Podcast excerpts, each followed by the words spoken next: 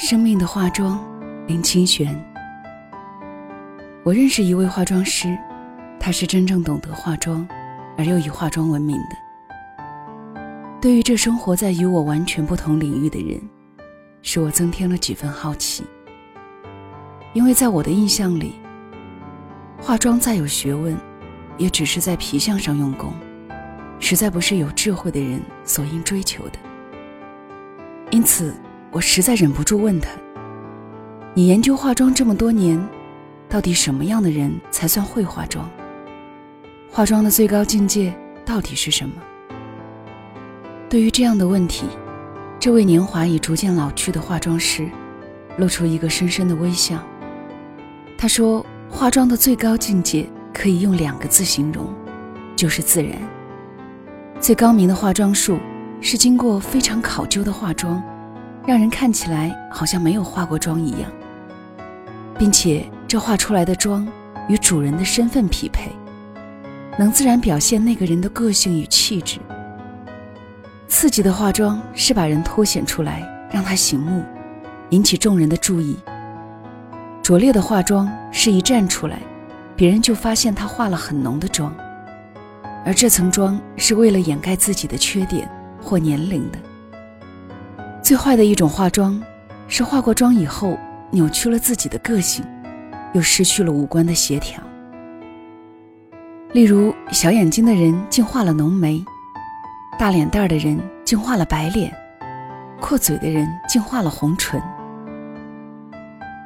没有想到，化妆的最高境界竟是无妆，竟是自然，这可使我刮目相看了。化妆师看我听得出神，继续说：“这不就像你们写文章一样？拙劣的文章常常是词句的堆砌，扭曲了作者的个性；好一点的文章是光芒四射，吸引了人的视线。但别人知道你是在写文章。最好的文章是作家自然的流露，它不堆砌，读的时候不觉得是在读文章，而是在读一个生命。”多么有智慧的人呀！可是，到底做化妆的人只是在表皮上做功夫？我感叹地说：“不对的。”化妆师说：“化妆只是最末的一个枝节，它能改变的事实很少。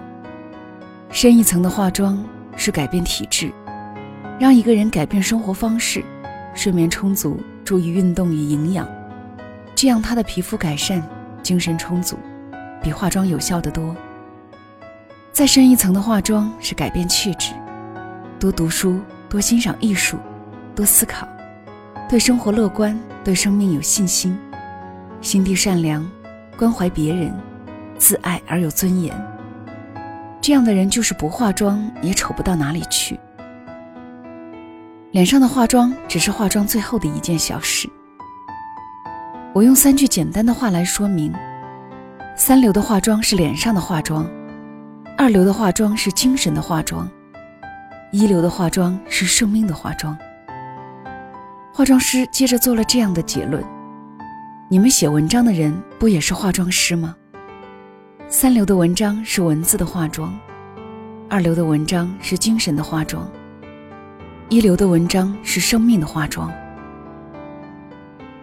这样，你懂化妆了吗？我为了这位女性化妆师的智慧而起立向她致敬，甚为我最初对化妆师的观点感到惭愧。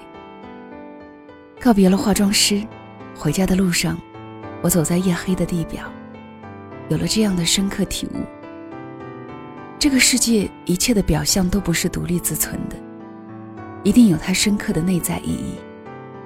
那么，改变表象最好的方法，不是在表象上下功夫。一定要从内在里改革。可惜，在表象上用功的人，往往不明白这个道理。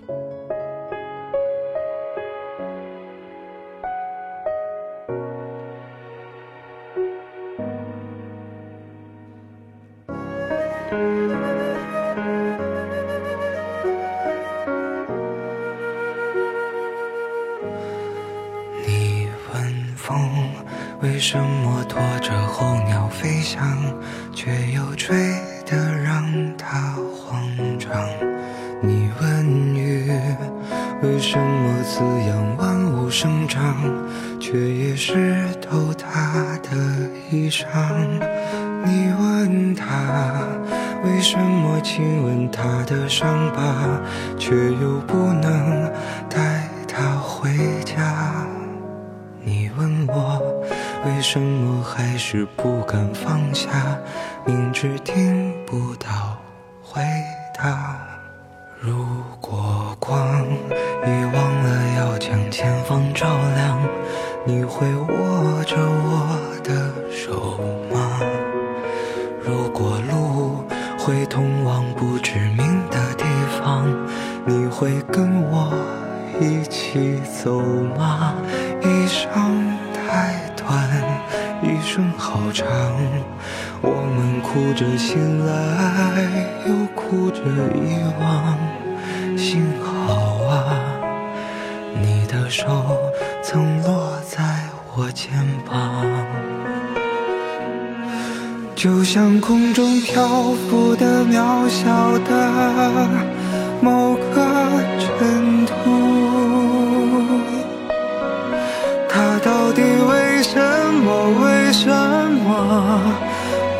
肯停住？直到乌云散去，风雨落幕。他会带你找到光的来处，就像手边落满了灰尘的某一本书，它可曾单薄地承载了谁的酸楚？尽管岁月无声，留下迟暮，它会让你想起你的归途。